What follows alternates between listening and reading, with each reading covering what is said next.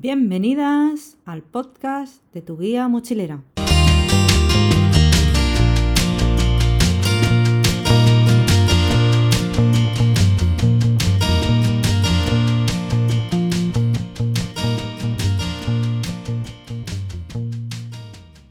Hoy hablamos con Chris, es una granadina empedernida de las artesanías. Le gusta mucho indagar entre locales, la cultura y odia las masificaciones. ¿Qué más podríamos decir de ti, Cris? Bueno, pues me has presentado muy bien, Mir, muchas gracias. Pues sí, es verdad, eso, eso me identifica y también diría, bueno, que soy una persona a la que le gusta ese intercambio de pensamientos, ¿no? Que no es solo que, bueno, me, gusta eh, pues el turismo responsable, que soy súper fan, eh, los locales, mezclarmente la gente, eso me pirra, y el simple, el simple intercambio de opiniones, de experiencias, de pensamientos, ya sea con una persona de mi misma cultura, o sea, no tiene por qué ser con una persona de una cultura diferente, eso ya me enriquece y me encanta. O sea, me encanta estar en contacto con la gente, hablar, eh, descubrir otras, otros puntos de vista. Y yo creo que eso sería así un poco el, el sumum, ¿no? De, en general, a rasgos generales, un poco como soy. Mí me encanta la música, me encanta, porque canto a veces. Ya te vimos en el directillo. Todo en inglés. Yo que quería cantar en español. Algo.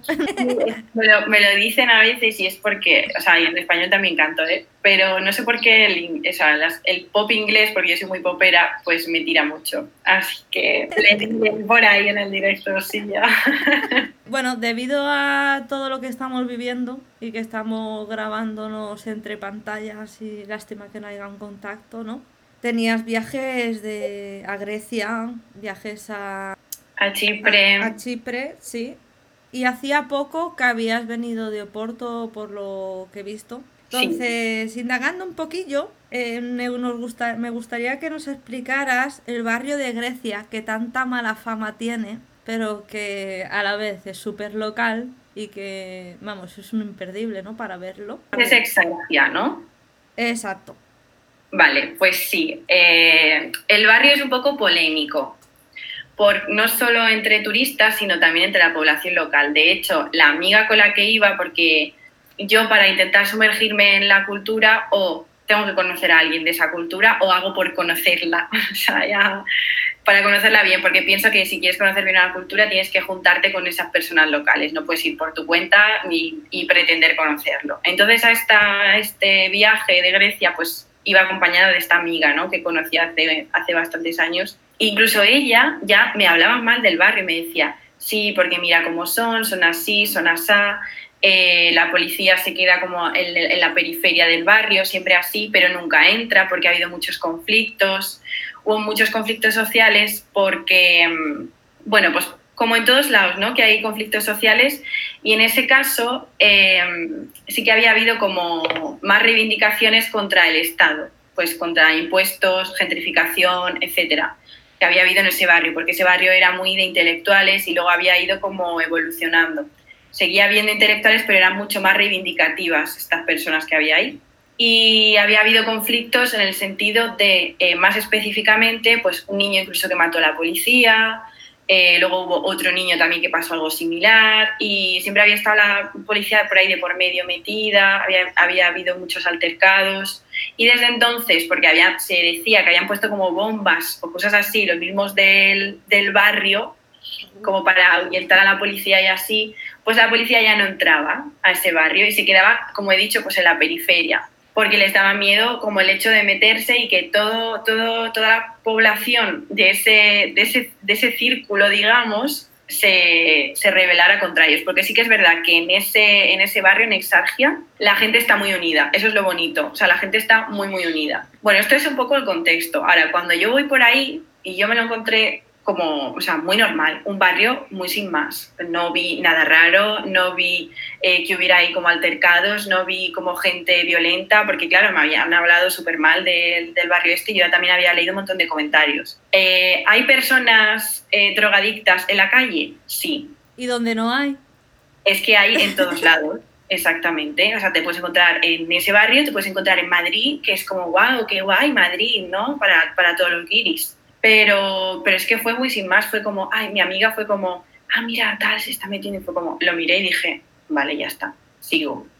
Y es como, ay, es que íbamos con una guía del barrio que sabía muy bien eh, cómo era el tema y tal, porque bueno, pues mejor también ir con una persona que está bien especializada y que entiende. Y nos iba explicando ella eh, unas cuantas cosillas y nos decía, tal, aquí es mejor que no les miréis, eh, vosotros ir recto, tal, y me preguntó, ¿qué opinas tú? Y yo le dice, tú si tú hicieras, fue buena la pregunta, me dice, si tú hicieras una ruta mm, por, por el centro de, de Atenas, dice, ¿incluirías este barrio?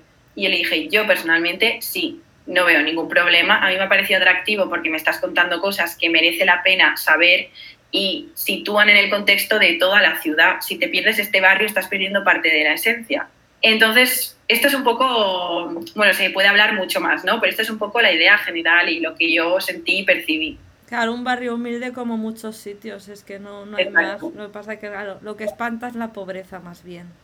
sí, eso pienso yo también, que es porque justamente al lado de ese barrio estaba uno de los barrios más ricos y había ahí problemas eh, de clase, de clase social. Entonces, claro, eh, es como tú dices, había muchas personas ricas paseando por alrededor y claro, y si veían que había el mínimo conflicto, una persona que no estaba como en su rango social, pues como que le evitaban o le repudiaban y era como fatal.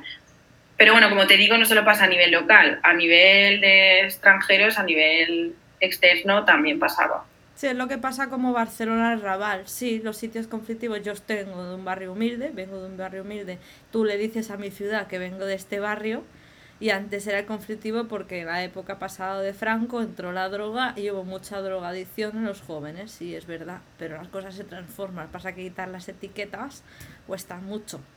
Además, siempre digo una cosa, ten más miedo del que va con corbata que que te tira del bolso.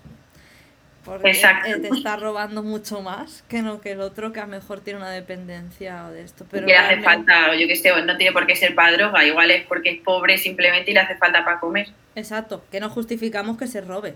Pero, no. No, pero que hay mucha delincuencia en todos los sitios y que yo por mi parte creo que va en auge por necesidades, como en otros países, sí, es verdad. Porque claro, sí que es verdad que aún en nuestro país tenemos más seguridad dentro de la, de la que hay. Porque hay montones, eso no lo dice Barcelona, pero hay montones de carteristas.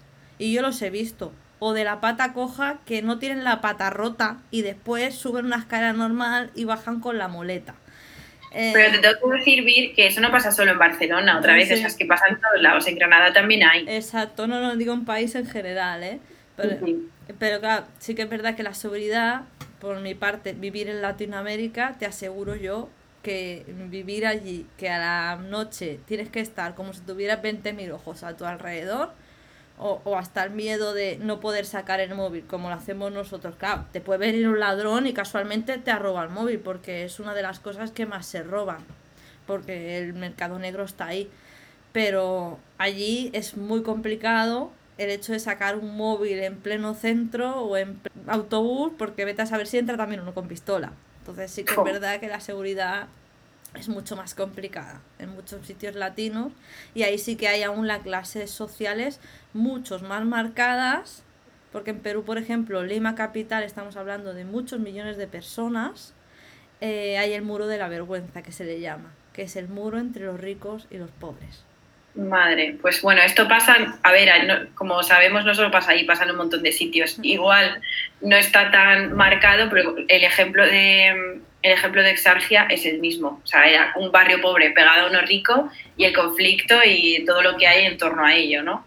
Es muy triste, pero bueno, vamos a ver si se soluciona algo de esto. Porque Grecia también, pobreta, pasa lo suyo con la cuna de la, de, de la migración y de los refugiados, es otra. Una palabra que te gusta de, Grecia. ¿Una palabra? Sí, una palabra griega de Grecia que te gusta. Bueno, hay varias, porque me estuve ahí, incluso me aprendí canciones. ¡Ah, mira! me gusta mucho y la tengo ahí escrita tal, es Meraki y es como el amor que pones en hacer las cosas, sobre todo en cosas artesanales. Que claro, está muy relacionada pues con lo que promuevo, que es la artesanía, el turismo responsable y todo esto en Viajar Slow. Entonces, como es una palabra además que cuando la escuchas suena bien, es como, no sé, a mí por lo menos me suena bien, me suena bonita. Sí, pues sí lo utilizan mucho en el craft también, Meraki, porque son cosas hechas entonces, muy chula. Algo indispensable que no te dejas o en la mochila o en la maleta. No sé con qué viajas.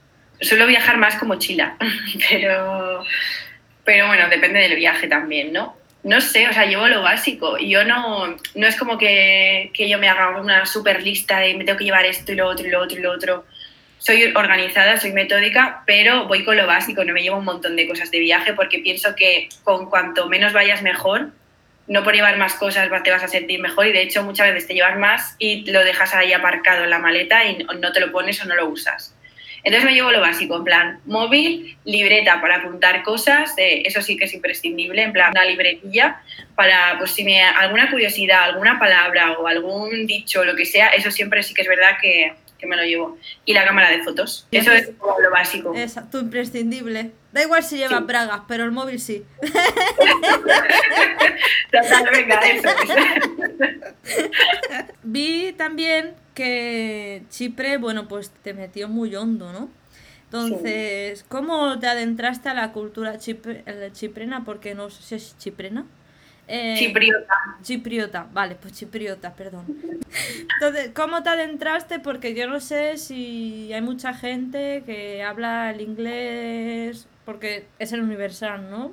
Pero, eh, ¿cómo te adentraste a esa cultura y pues llegaste a hablar con los artesanos y los locales para poder hacer, después poder intentar mostrar este viaje al resto, ¿no? De un grupo. Pues en sí, la primera toma de contacto la tuve en 2011-2012 y fue por un intercambio que hice en el instituto, eh, porque gané un premio y ese premio consistía en, pues en, realizar un intercambio a otro país durante cinco días, en este caso era, era Hungría, fui a Budapest y me mezclé con un montón de, bueno, con un montón, con personas de diferentes nacionalidades y ahí conocí a gente de Chipre, que yo no había escuchado hablar de Chipre en mi vida. Porque claro, además cuando eres pequeña, bueno, cuando eres pequeña, cuando estás en instituto tal, pues lo típico, ay, Nueva York, Roma, París, pues lo típico que se promueve, que además para mí es como súper, o sea, hay muchas más cosas mucho más interesantes que lo típico, ¿no?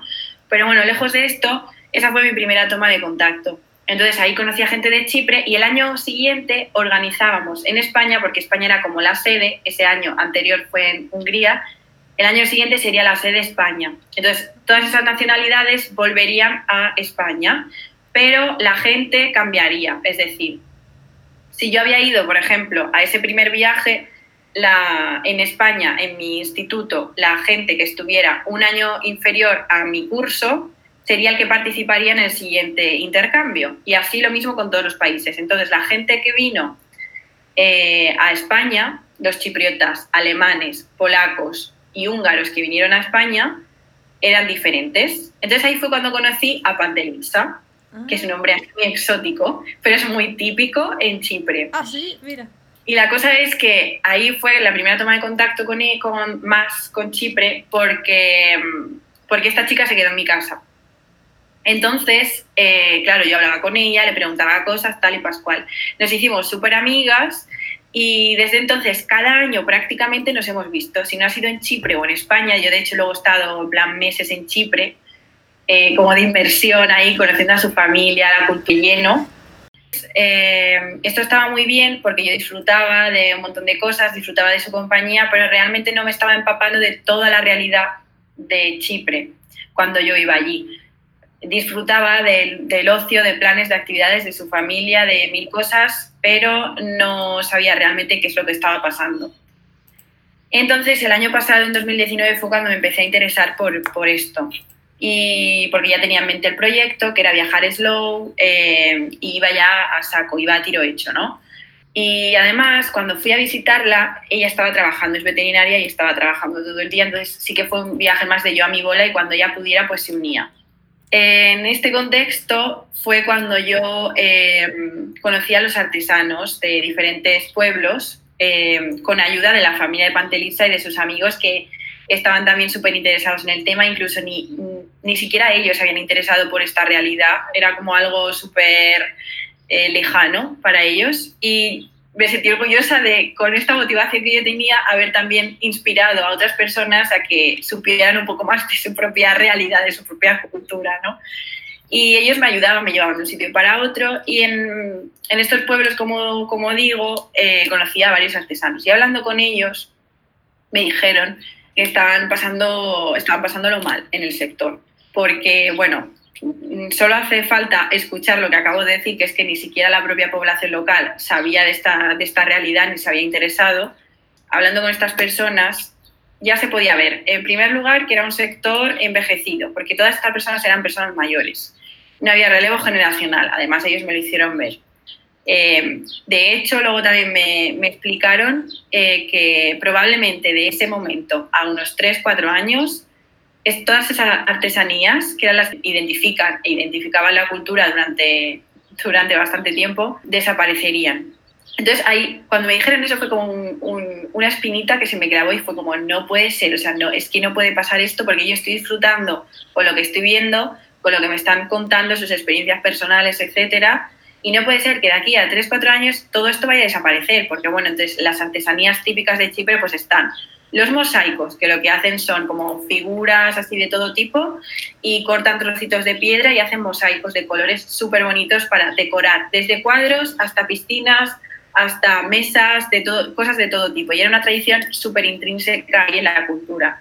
Em, luego también están los frescos de, claro, porque su religión es la ortodoxa, ¿no? Entonces sí que es verdad que hay muchos frescos y tal, y de esa, de esa religión han extraído la, la costumbre de, de, pintar frescos de diferente tipo, en casa, tal, colgarlo, incluso las abuelas era muy típico que, que enseñaran a los hijos a hacerlo. Y la abuela de Pantelisa me enseñó estos frescos y eran súper bonitos. De hecho, decía, no, este está mejor, este está, pero yo los veía todo, todos iguales, de bonitos y de preciosos y todo. Yo decía, pero es que, ¿cómo puede ser que este esté mejor, este está pero Yo los veo todos espléndidos.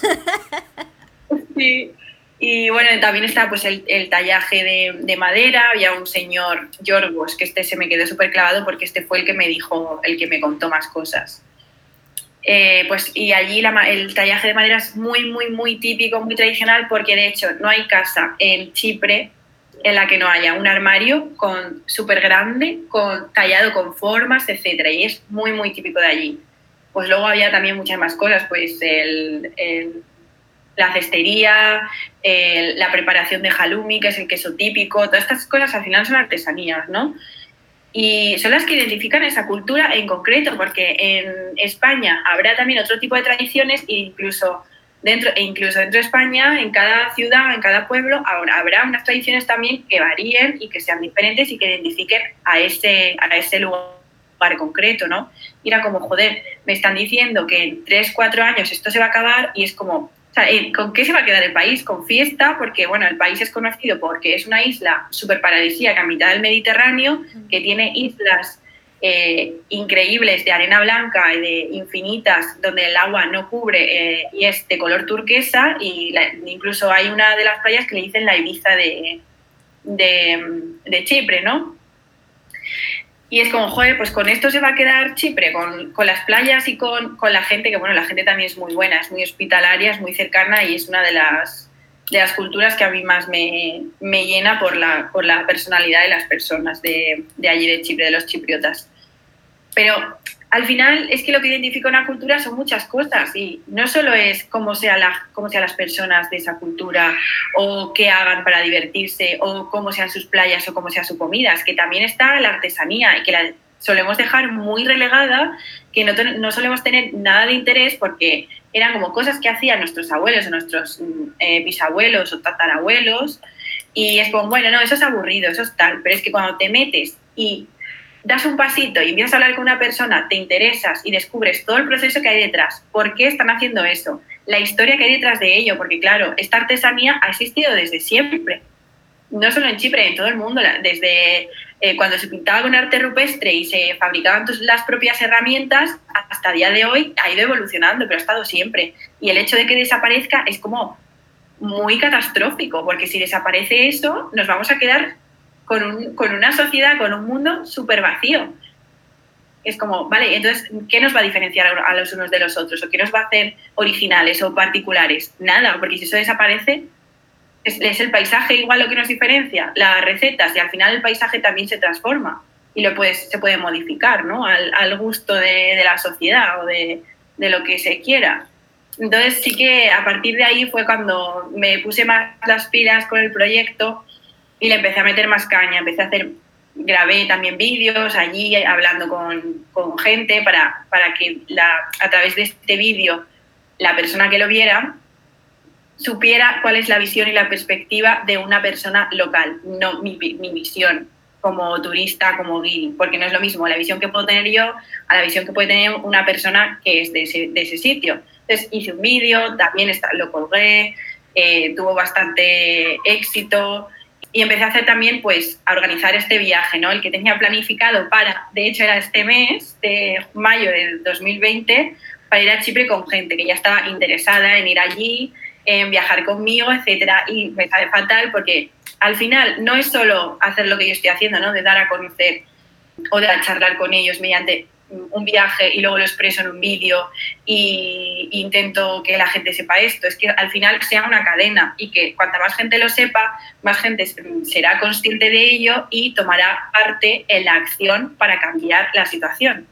Entonces, bueno, el viaje pues no salió, no salió por el contexto del coronavirus, pero ahora mismo sí que es verdad que estamos en una situación en la que hay que reinventarse y yo pues lo he hecho también y he creado la escuela de viajar slow y en ella he creado dos experiencias.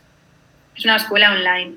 Entonces en esta escuela online pues para mí creo que es, reúne la esencia de viajar slow y además toma como acción en esa seguridad que necesitamos ahora establecer entre la gente, no podemos viajar, no podemos eh, reunirnos con grandes grupos de personas, etcétera. Entonces, bueno, esta escuela online es como una vía de escape a toda esa situación, ¿no? Como una oportunidad vamos a decir.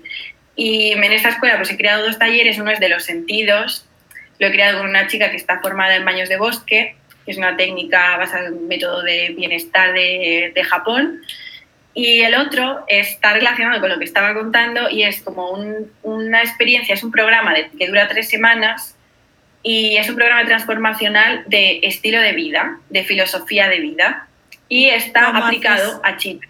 ¿Y cómo lo haces ese estilo de vida? ¿Cómo haces? Tú lo que quieres es que la gente cambie su estilo de vida en casa, ¿no? A través de, tus vivencias en Chipre, ¿no? Bueno, más o menos. Lo que intento en el programa es que ellos, yo retándoles a ellos con diferentes actividades y propuestas que les hago, eh, se hagan ellos mismos eh, conscientes y partícipes de la realidad en la que están viviendo y la cambien ellos mediante sus propios actos. Yo no puedo contar algo y que pretender que la otra persona cambie. Lo que puedo hacer es intentar que la otra persona se esfuerce y que sea partícipe de su propia conciencia, ¿no? De, vale, ¿en qué situación estoy? Voy a un poco a, presionarla para que salga de su zona de confort y, se dé cuenta y entonces cambie, porque cuando una persona por sí misma se da cuenta de en qué sitio está, en qué lugar y en qué lugar está el resto del contexto y del entorno, entonces es cuando toma acción, no de la otra forma, o sea, no cuando intentamos cambiar a una persona cambia, solo cambia cuando, cuando ella misma se da cuenta. A través de...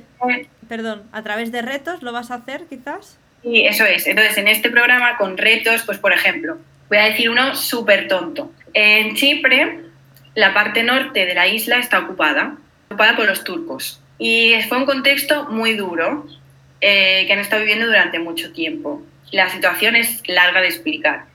Pero bueno, se entiende que ahora mismo está, pues, es la isla es el país dividido, es como Berlín hace unos cuantos años, ¿no? Hay un conflicto.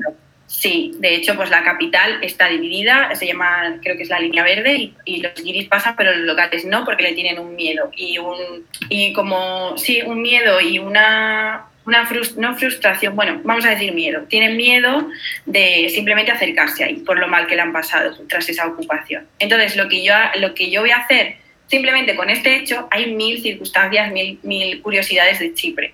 Con esto, por ejemplo, les planteo un reto. El reto, en este caso, es lo que voy a hacer es, para que estas personas vivan en su propia piel este, esta dificultad que tienen que estar atravesando los chipriotas cada vez que pasan por ahí, retarles a hacer algo durante unos cuantos días de una de las semanas para que sean conscientes de esto.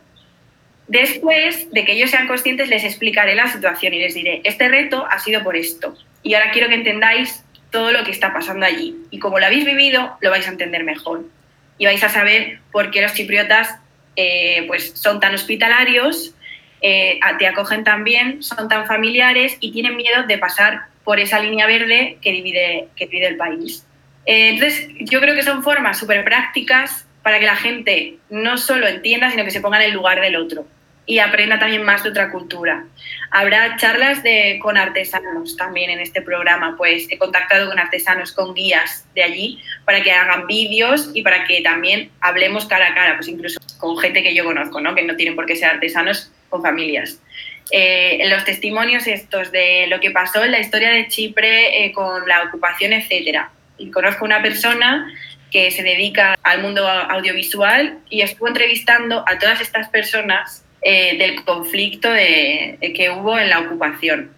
Entonces, he contado con él para que sea él quien, como ha reunido ya todas esas experiencias en vídeos de todas esas personas que han pasado por ese conflicto, cómo lo han vivido desde su punto de vista, he hecho esto, le he escrito y he estado hablando con él para ver si él pues, puede participar y puede ayudar a, otras, a otra gente española o de que se quiera apuntar al programa para, para conocer mejor esta realidad. Entonces, es la esencia de un viaje que yo tenía pensado hacer y que tú ibas a descubrir por ti mismo al, estar en, eh, teniendo interacciones sociales con, con, chipriotas, la esencia es la misma, pero de forma online. O sea, y la esencia se conserva al establecer eh, de manera continua esta interacción ¿no? con, personas de, con personas chipriotas. Entonces, esta, esta esencia no se pierde porque sigue, sigue habiendo una, una comunicación bidireccional con, con estas personas, con los artesanos, guías eh, e incluso locales en general que, pues, que quieren contar su experiencia. ¿no? Entonces, yo creo que no hay mejor forma, como he dicho, de conocer una cultura que a través de su gente.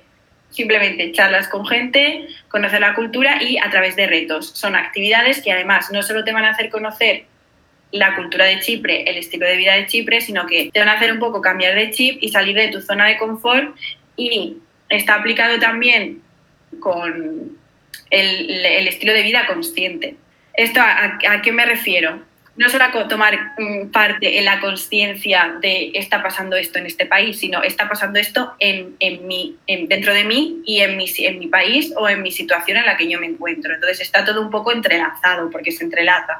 Cuando retas a una persona a que sea un poco más consciente de algo, también se empieza a cuestionar otras cosas dentro de sí misma que no es solo un programa de inversión en la cultura chipriota, sino que es un programa transformacional de tu filosofía de vida y de tu conciencia, de ser más consciente, de pararte y de, cambiar ese estilo de vida estresado, de prisas, eh, irrespetuoso, porque muchas veces de estar en esa prisa, en esa inconsciencia con el piloto automático, no respetamos ni primero ni a nosotros mismos ni a nuestro entorno, ni a, bueno, entorno ya me refiero a entorno social y natural, ni absolutamente nada. Entonces es bueno parar un poco, eh, conocernos a nosotros, conocer también al otro y no se me ocurrió mejor forma que mediante retos y actividades que te saquen de tu zona de confort, que te hagan preguntarte si estás en el lugar adecuado o si estás en la dirección adecuada y además combinándolo con la cultura de Chipre, que es muy hospitalaria, es de las mejores culturas que, he conocido. Hay muchas muy buenas, pero estas de las mejores. Claro, porque te ha tocado hondo. Y eso sería un poco el cómo me he reinventado, ¿no? A través de ese el primer viaje a Chipre que tenía en mente, que tenía ya organizado en el que la gente ya se estaba apuntando para realizar ahora y que con este contexto pues nos ha desvariado a todos nuestros planes. Entonces, bueno, yo creo que sí que es verdad que es muy importante que nos reinventemos, pero en esta situación aún más. Y esta es la forma en la que yo de momento pues me he reinventado. No, pero es genial porque has mezclado el desarrollo personal, de hagar un poco más a través de la empatización a otra cultura y además un viaje virtual porque va a haber gente de allí de Chipre que no la van a conocer ni la van a tocar, pero la van a conocer a través de una pantalla. Está muy bien hecho ese viaje, ¿no? Podrías viaje virtual ya, te faltan las gafas de Google y ya viaje virtual 360. Por favor, no llegues al 5G, ¿eh? ¿sabes? Pero está, muy, está genial. ¿Hay aforo en ello? ¿Hay un máximo, lo quieres hacer en un máximo de personas? Bueno, lo que me permita la aplicación. En principio voy a usar Zoom y Zoom permite 100 personas, o sea que hasta 100 personas se puede, se puede realizar este, este programa. Sino, bueno, es una poco retroalimentación. Es como, vale, os planteo estos retos de la semana y vosotros ir compartiendo cómo os sentís y tal. Y a lo mejor este día específico hay una charla, oye chicos, el programa ya va, el, primer día de la semana, es como esta semana tenemos esto y está organizado y ya está. Y luego cada persona si se puede unir bien, si no, pues también porque estará grabado, se dejará en el, en el drive y vamos, que no será como yo eh, voy dirigiendo y voy liderando, sino que es un poco todo eh, ambiente de grupo, ¿no? Cuando hay, creo que cuando hay un desarrollo personal siempre salen muchas dudas. Sí, sí, por eso está el grupo de WhatsApp en el que vamos a estar retroalimentándonos. También hablas eh, de Creta, darle un poco de paisaje a la gente que nos está oyendo. Vi que había playas de arena rosa, que había una especie de isla como si fuera sal, muy blanca. Sí, yo le llamo la luna. La isla Milos. ¿Todo estas islas están muy masificadas o, o realmente solo va al local como comentabas? Depende de la isla. Es que en Grecia hay infinidad de islas, o sea, creo que hay más de mil. Eh, entonces depende. Sí que es verdad que, por ejemplo, las más conocidas, pero, pero de lejos, son Santorini, Mykonos y bueno, ya así un poco ahora, porque se estaba empezando a poner de moda Creta. Pero antes Creta, eh, Milos, no lo conoce casi nadie. Claro, si tú vas a islas que no son conocidas, obviamente no te vas a encontrar a casi nadie, te encontrarás a gente local y algún turista, porque siempre hay algún turista, pero no estará masificada. Esta isla, la de Creta, pues estaba empezando a, a masificar un poco porque se estaba haciendo bastante conocida. Porque en esta isla no solo está esta playa de arena rosa en concreto, porque la, luna, como yo llamo, es esta isla. Creta además está el primer maestro de pasta filo, que es un hombre muy, muy mayor que ya debería de estar jubilado, pero sí, sigue trabajando porque le encanta su, su trabajo, que es su pasión, y de hecho lo hace dentro de un negocio familiar. Y es una pasada, porque al final esto también es artesanía, es ver cómo está creando una receta súper antigua, súper tradicional en, en, la parte trasera del negocio familiar. Y esto yo creo que ha llamado bastante la atención desde que se dio a conocer y también ha sido como un poco atractivo. Aparte, esta isla es de las más interesantes de Grecia, por lo menos para mí, porque es de las más conocidas en cuanto a la, a la, cultura gastronómica. En esta isla se valora muchísimo la gastronomía y los platos, el estilo de cocinar, etcétera, está muy, muy valorado no solo ahí, sino en Grecia en general. Eh, yo hablaba con mi amiga de Grecia, con Dimitra, y ella, una de sus islas favoritas es, es, Creta, y es por esto, porque es, es, famosa por su, por su gastronomía, también por sus bailes, porque bueno, en cada, hay un, el baile griego es estándar, ¿no? Pero cada isla tiene un baile griego diferente que muy particular, ¿no? Los movimientos son muy particulares. Y el de Creta es muy, muy complicado de realizar o de aprender, pero es muy bonito. Y entonces eso también es un, un atractivo muy, muy grande de, de, la isla. ¿Lo aprendiste? Que va, tía, no, es imposible. Intenté aprender, de hecho estuve en, en, en, Atenas, bueno, en Atenas no, eso fue en un pueblo, pero bueno, digo Atenas porque estaba cerca. Eh, aprendiendo, intentando aprender con un profesor que daba clases de baile griego a griegos. Y estuve ahí intentando, pero es que era muy complicado. Era, era, y, y era supuestamente el estándar. Y sí que hice una demostración del baile el de Creta, no sé si se dice creteño o cómo se, porque ahora mismo pues no, no, lo sé, pero era muy bonito, pero yo decía, mira, si me ha costado intentar aprender el baile estándar, el típico normal de, que hay en todo el país, ya el de Creta, es que ya es imposible, o sea, yo ya, porque era súper rápido, eran movimientos muy rápidos, muy elegantes, pero claro, no, o sea, de verdad tienes que tener mucha coordinación y yo no la tengo le, cantas y el griego te baila, mira. y vi que también tomaban el, sí, el frappé, ¿no? En Grecia. Eh, sí, en Grecia y en Chipre, las dos es muy, es muy típico, porque Chipre al final también hace bastante tiempo estaba bastante ligado a Grecia, de hecho se habló de unificar ambos países y tal, y la cultura es muy similar, tiene bastantes variedades. Y entonces, en este sentido, el frappé es muy típico. Y sí que es verdad que te puedes encontrar por la calle al típico griego, que es griego, griega, que es con su vasito de frappé, eh, con la pajita. Sí que es verdad que usa muchísimo plástico, mucho, mucho plástico. Van con el, con el vasito este de plástico alargado, grande, y la pajita. Y gastan mucho porque igual se pueden tomar pues dos, tres frappés al día tranquilamente y de hecho tienen su máquina especial para hacer frappé en casa. No hay griego o chipriota que no tenga su máquina de frappé en su casa. Claro, porque es una máquina para hacer ese café especial, que es un café pues, que va con hielo, eh, con mucho azúcar, tal, una forma muy, muy específica de, prepararlo y es frío. Entonces, al final, como son países también muy cálidos, pues viene bien ese tipo de café. Y es muy, muy, muy, muy típico. O sea, te encuentras por la calle, puedes ir paseando y tranquilamente, pues no sé, 20 personas de mínimo te puedes ir encontrando, pues según vas caminando vas viendo, vas viendo gente con su frappe. Entonces la gestión del plástico, Grecia y eso lo lleva... La gestión del plástico, eh, con el, respecto al frappe, claro, sí que es verdad que yo veo que usan mucho plástico. El envase para el frappe, la, la pajita, siempre tal, porque son mucho de ir de allá para acá. Entonces, eh, ese, en ese sentido, mal.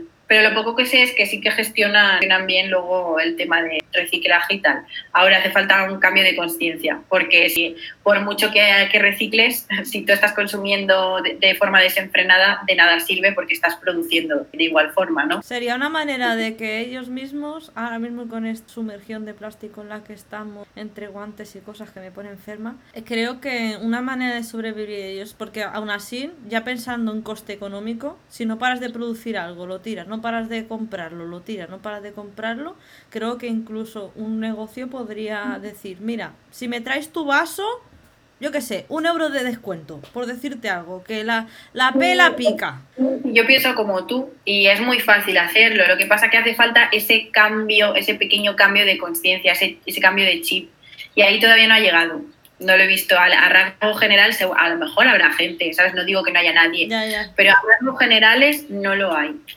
Y es muy fácil, es muy fácil hacerlo, pero claro, es que tiene que haber un, movimiento ahí que surja dentro del propio país para que se dé ese, ese cambio poco a poco. Entonces, si desde el propio país no está viendo como esa promoción de, de, oye, hay aquí un problema, vamos a afrontarlo, podemos hacerlo de diferentes formas, ya no por parte del Estado, sino también por parte de la población local, porque muchas veces aquí en España hemos tomado ese cambio de conciencia porque ha habido activistas muy conocidos que se han puesto ahí a tomar parte de la acción, ¿no?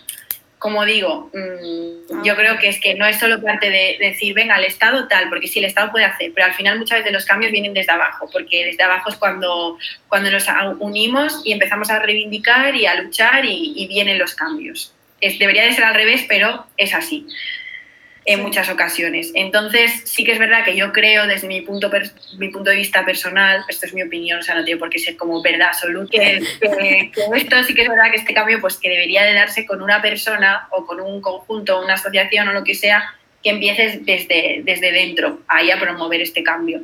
Que habrá, seguramente habrá, no estoy diciendo, porque ahora es como, ah, vale, pues sí, vas de listilla y, y sí, sí hay, se toma claro, sí hay, pero que tiene que tomar como más fuerza. Sí, tiene que ser una mayoría en vez de una minoría, como en todo, para a un grande cambio. Y para ir a las islas a las que viajamos como yo solicas, con mochila, ¿es complicado o sí o sí? Me refiero, ¿hay embarcaciones frecuentes o ferry? No sé cómo va la gestión No, sí hay ferry. O sea, yo, por ejemplo, también viajo por mi cuenta. De hecho, pues sí que es verdad que para mí es importante mantener el contacto con esas personas locales, pero en un punto determinado sí que es verdad que a, mí me gusta ir sola. Entonces, es muy fácil moverse entre, entre las islas. Todas las islas no están conectadas entre sí, pero hay buenas conexiones pues, de Atenas a principales puertos y algunas islas, entre otras, también están conectadas, algunas. Hay ferries, eh, de hecho hay varias páginas o incluso no te hace falta en algunas ocasiones ni conseguir el ticket de, con antelación. Tú te presentas ahí en el puerto y dices, voy a este sitio, tenéis que, cuál, cuál es el próximo barco, cuál es el próximo ferry que hay. Pues quiero un ticket y ya está. O sea, no, no hay ningún tipo de problema con eso. Vale, no es una complicación. el tema de alojamientos, ¿qué tal?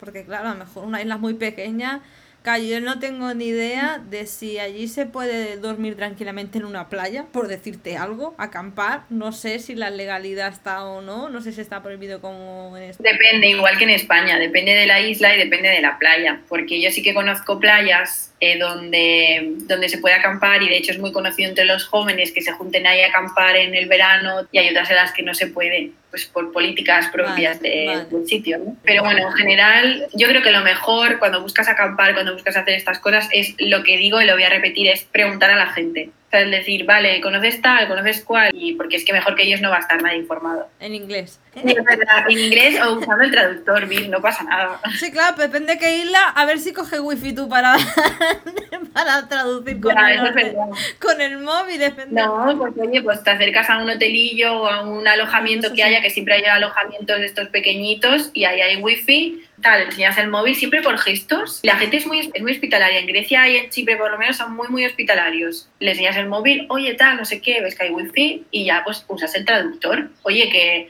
barreras no hay. Span English, que digo yo, que ya se viene todo esto con Span English. Te haces amigos de los locales. Para acabar y que te conozcan un poquito más, un plato granadino, vamos a hablar de tu, de tu ciudad, vamos, donde vives, hay que hablar de lo más local. Entonces, un plato granadino que no puedes perder, imperdible para ti y recomendadísimo para los demás? O solo uno, mil. Sí, solo uno, uno que, ay, con esto lo echo de menos. A ver, pues déjame que piense. Es que en verdad a mí me gusta todo. Entonces, a ver, te voy a decir varios y luego entre esos varios, como voy a ir diciendo tal, pues eh, características y cosas, pues igual ya elijo sobre la marcha. Entonces, bueno, varios súper típicos de Granada, de que son Granada, Granada pura cepa y 100%. Aunque bueno, la gente me dirá, ah, pero es que tú eres de Granada y ese acento. Bueno, esa es una larga historia, ya la contaremos en otra ocasión. Tipiquísimo de Granada. Eh, la historia también es larga, pero bueno, es muy típico y tiene como bacalao, naranja, aceitunas y es como contraste de sabores entre salado, dulce y tal. Es muy, muy rico. La gente a lo mejor a priori dice, uff, qué sabores tan raros ahí mezclados, pero está buenísimo y, es, y viene muy bien también además ahora para el veranito, está, está muy rica. Migas, que bueno, también se, se, cocinan de forma diferente porque no son solo típicas en Granada, pero la forma de cocinarlas en Granada es diferente a, por ejemplo, la de Castilla-La Mancha, la de Castilla-León, o en Extremadura, que también se, se cocinan las migas. Las berenjenas fritas con miel, bueno, y hay mil platos más, tampoco me quiero enrollar, más o menos los más, los más típicos, ¿no? Eh, también está el salpicón, que es así como una, ensalada de verano con verduritas, están las habas con jamón, bueno, hay, hay un montón de diferentes épocas del año. Favorito, yo diría... no lo sé. ¿No tan mojado? No lo sé. Venga, pues voy a decir... joder, es que me gustan todos, no puedo decir este y los otros no. Venga, voy a decir el remojón granadino porque es súper típico y es como súper identitario de, de, Granada, no es, no es como las migas que están también en otros sitios y aunque varíe la forma de cocinar, pues está ahí también, ¿no? Es como el remojón granadino está en Granada y ya está. ¿Y una escapada recomendable por Granada? Entonces, bueno, pues de escapada sí que es verdad que está muy trillado, pero es que a mí me encanta y es a la Alpujarra, a la Alpujarra granadina, porque son pueblos donde se conserva toda esa esencia artesanal, todas esas tradiciones y costumbres. No sé, es muy mágico. Tú paseas por ahí entre las calles, que son todas las casas son blanquitas, porque bueno, por política, de tradición, etcétera, el, ámbito paisajístico, todo, ¿no? Que me parece muy bien. Entonces, bueno, pues vas paseando entre, entre las callecitas y te encuentras a lo mejor entre una acera de casas y la otra acera de casas, un riachuelo que va por ahí pasando el agua de la, de la acequia, de donde se lavaba antiguamente, pues va bajando por ahí el agua hasta llegar a, pues a la acequia, otra acequia y tal. Y es como súper bonito porque es muy mágico, o sea, al final es el ambiente de un pueblo, que el ambiente de un pueblo es muy mágico, y Alpujarra más porque, porque es un conjunto de pueblos en los que esa esencia, como te decía, artesanal, pues se conserva. Ahí, por ejemplo, es muy típico esto de la elaboración de, de harapas, de como alfombras, y se ven colgadas en las casas, incluso hay talleres donde puedes aprender a hacer estas harapas, está, está muy guay. ¿Y la artesanía que más te gusta de Granada? Hablando de artesanías, que promocionas varias. La que más, la yesería nazarí. Hay varias. O sea, las identitarias, las más, más, más, son la fajalauza, la taracea y, y, yo diría la yesería nazarí. Pero la que más, la yesería nazarí, porque es la gran desconocida, es, es muy bonita, o sea, es, es, es, increíble, porque claro, es que al final la esencia de esa, de esa artesanía es la alhambra, es el mundo árabe, el mundo musulmán, todo como se hacía todo, ¿no? Y cuando se, se empezó a construir la alhambra allá por el 1400, esta técnica que se usaba se ha otra vez recuperado porque se había perdido y se plasma con la artesanía de la yesería nazarí, con piezas que en realidad son las mismas que están colocadas eh, en la Alhambra. Si tú vas, te, encuentras exactamente las mismas porque se usan los mismos materiales, Es decir, no hay contaminación, hay respeto por el, entorno y por la tradición. Eh, se usa el mismo método, porque claro, las personas que hacen esto además están formadas en, en historia del arte, son restauradores, etc. Entonces están en contacto también con eso. Y luego visualmente es precioso. Tiene como una... Mira, tengo aquí una. Es, es, muy bonito. Y luego además eh, no solo es yeso que es blanco y luego se pinta, sino que se usan pigmentos, algunos es, son como muy, muy, visuales, se usa mucho el azul, el azul de, antes lo traían de Pakistán, de hecho estos, estos artesanos usan el mismo método, entonces también lo traen de Pakistán, solo eso, lo demás lo, de, de, la misma Granada, el yeso lo sacan de canteras de Granada, etc. Y el oro, usan oro para decorar eh, esta yesería y es como visualmente es una pasada. Bueno, pues por todos estos motivos, por la tradición, porque respeta el medio ambiente y por, la, por lo visualmente atractivo, me quedo con ella. O sea, me quedo con todas, pero con esta en especial. No, es muy bonito. Muchas gracias. Cristina. Vale, ha sido un gustazo. Nos vemos de aquí un rato. Le explicaremos vale. otras cosillas a los demás. Un gustazo y esperemos volvernos a encontrar. Vale, claro que sí. A ver. Mucha suerte en tu proyecto. Muchas gracias. Mucha suerte en la escuela. Y muchas gracias por escucharnos a todas aquí en Las Almas Mochileras. Un besico.